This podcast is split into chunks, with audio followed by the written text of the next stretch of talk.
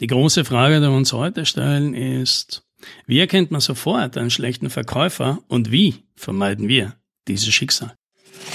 Hallo und herzlich willkommen bei 10 Minuten Umsatzsprung, dem Podcast für IT-Unternehmen, bei dem es um Wachstum, Vertrieb und Marketing geht. Mein Name ist Alex Rammelmeier und ich freue mich, dass Sie dabei sind.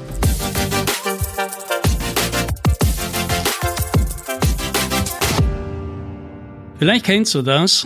Du kriegst einen Anruf. Kennst die Nummer nicht, nimmst ab, könnte ja was Wichtiges sein und dann ist es ein kalter Quise-Anruf.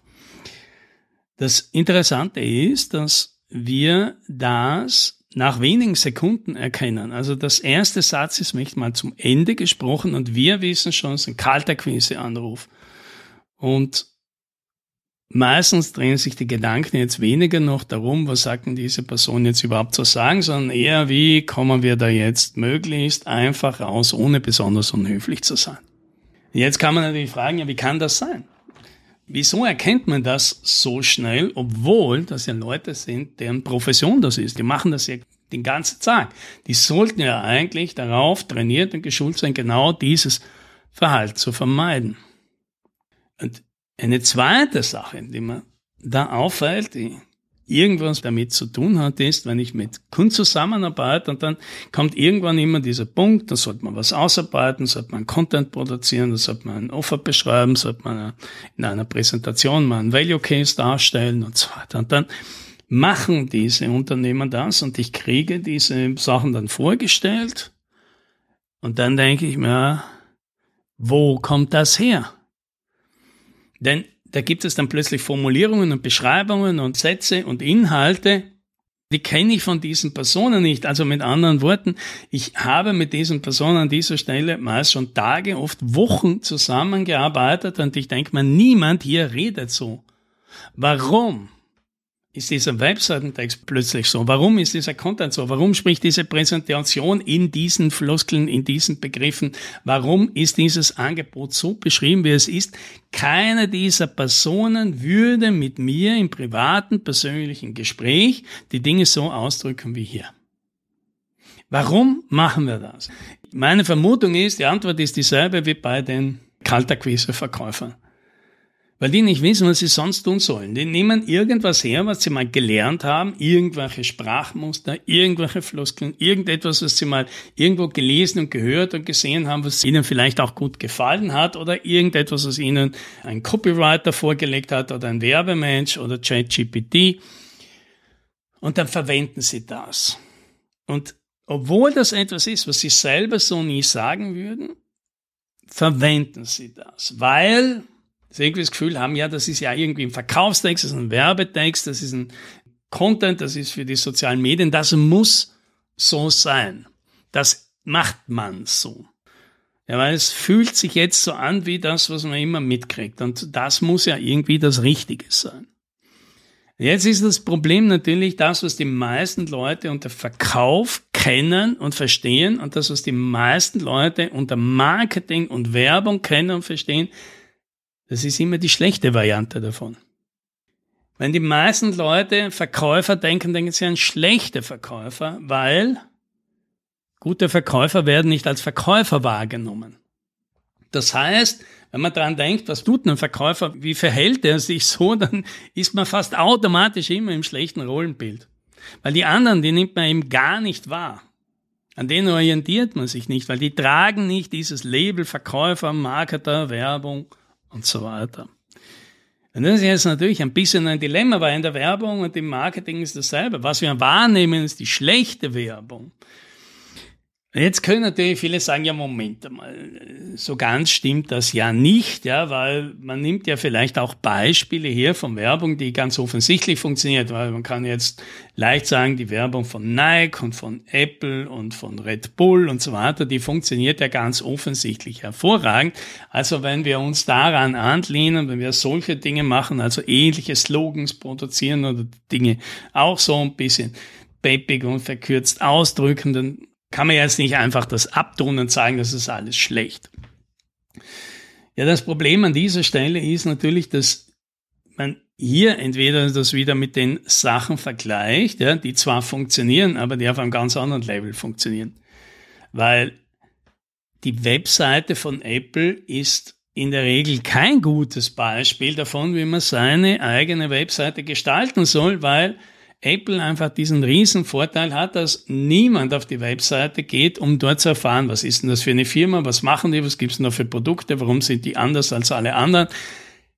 Dort kann sich das Unternehmen all das schon voraussetzen und sich dann auf den Rest irgendwie konzentrieren. Und das kann halt das typische B2B-Unternehmen nicht. Und wenn das eine Webseite dann macht, das so ein bisschen angelehnt ist an Apple, dann versteht das halt kein Mensch, was dort ist. Oder sehr schön eben auch, haben wir das jetzt letztens gesehen bei den Positionierungen. Für die meisten, die wollen ihre Positionierung irgendeinem Slogan ausdrücken, der irgendwie so cool klingt und mit dem man sich irgendwie so schmissig identifizieren kann. Und natürlich gibt es ein paar schöne von diesen Slogans, die wir auch alle kennen, ja, also just do it und think different und Vorsprung durch Technik und so weiter. Aber auch da müssen wir sagen, aber ist das so, dass diese Slogans was ausmachen oder ist es umgekehrt, dass das Unternehmen schon so gut ist, so viel investiert hat, so eine Bedeutung ist, dass sie auch so einen Slogan nutzen kann und der immer noch was tut? Weil jeden dieser Slogans, ja, jetzt mal Think Different, kann den jetzt nur Apple benutzen? Nein, den könnte natürlich Red Bull auch verwenden oder Tesla könnte den auch verwenden oder Vorsprung durch Technik.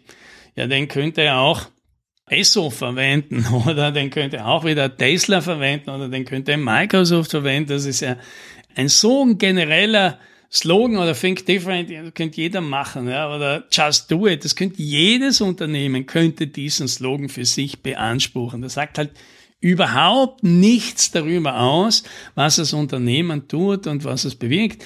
Natürlich macht das auf einer emotionalen Ebene so ein Slogan schon was aus. Und mit dem einen identifiziert man sich vielleicht ein bisschen besser als mit dem anderen. Aber das ist alles erst weiter nach, wenn das Produkt, wenn das Angebot, wenn die Firma alles schon klar ist und ich jetzt vielleicht noch eine kurze Abkürzung versuche, um dieses ganze komplexe Konstrukt auf ein paar Worte runterzubringen. Und jetzt denkt man sich vielleicht als B2B-Unternehmen, dass das alles nicht hat, das überhaupt an dem Punkt ist, wo man nicht einmal weiß, wer die Kunden sind, wo man Schwierigkeiten hat, denen das Angebot zu erklären und denen zu erklären, was ist daran das Besondere und warum ist es besser als das von der Konkurrenz. Da hat man all diese Aufgaben noch nicht gemacht und dann möchte man jetzt den Slogan machen oder dann möchte man so einen oberflächlichen Content machen, der eben so werbemäßig wirkt weil man sich denkt, ich muss ja eh nichts mehr erzählen. Nein, das stimmt eben nicht. Ich habe das alles noch nicht gemacht. Ich muss das alles liefern und dann helfen all diese Abkürzungen, all diese Oberflächenbegriffe, all diese schmissigen Werbebotschaften gar nichts. Und das ist jetzt nichts Neues, denn in einem persönlichen, privaten Gespräch würde niemand so reden. Und das ist jetzt der Punkt, ja. Weil man diese Idee, ich muss das aber so tun, weil Verkäufer oder Marketer oder Werbeleute, die machen das so, dann kannst du immer davon ausgehen, das ist falsch. Weil allein, dass dir das bewusst ist, ist schon ein sehr guter Indikator darum, dass es eben nicht gut funktioniert, weil es schlecht ist. Ja, das Gute, ja, guter Verkauf, gute Werbung, das heißt jetzt noch nicht, dass es das Gegenteil davon ist, ja. Aber einfach das zu tun, was die anderen tun. Deswegen will ja keiner das machen. Deswegen wehren sich ja die meisten Techniker gegen den Verkauf und das Marketing, weil sie immer das Gefühl haben, sie müssen sich da selbst irgendwie prostituieren und Dinge tun, die sie normalerweise nie tun würden. Aber dann ist man ein Verkäufer, dann ist man jetzt plötzlich in der Rolle des Kundenberaters und da muss man jetzt eine PowerPoint-Präsentation machen und eigentlich würde man das am liebsten ganz anders machen, aber das ist ja unüblich und das versteht der Kunde wahrscheinlich nicht. Also macht man es halt so, wie man es gewohnt ist von all den anderen. Und damit macht man es meistens nicht gut.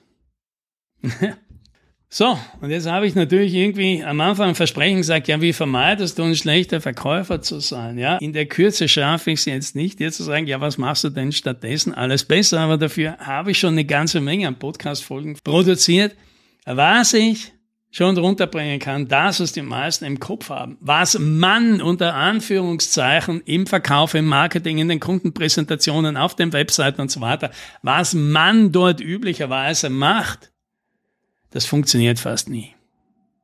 Und wenn es eben funktioniert, dann nehmen wir wieder diese sehr erfolgreichen Beispiele her, die nicht vergleichbar sind und dort funktioniert es nicht wegen den Dingen, sondern trotzdem. Ja?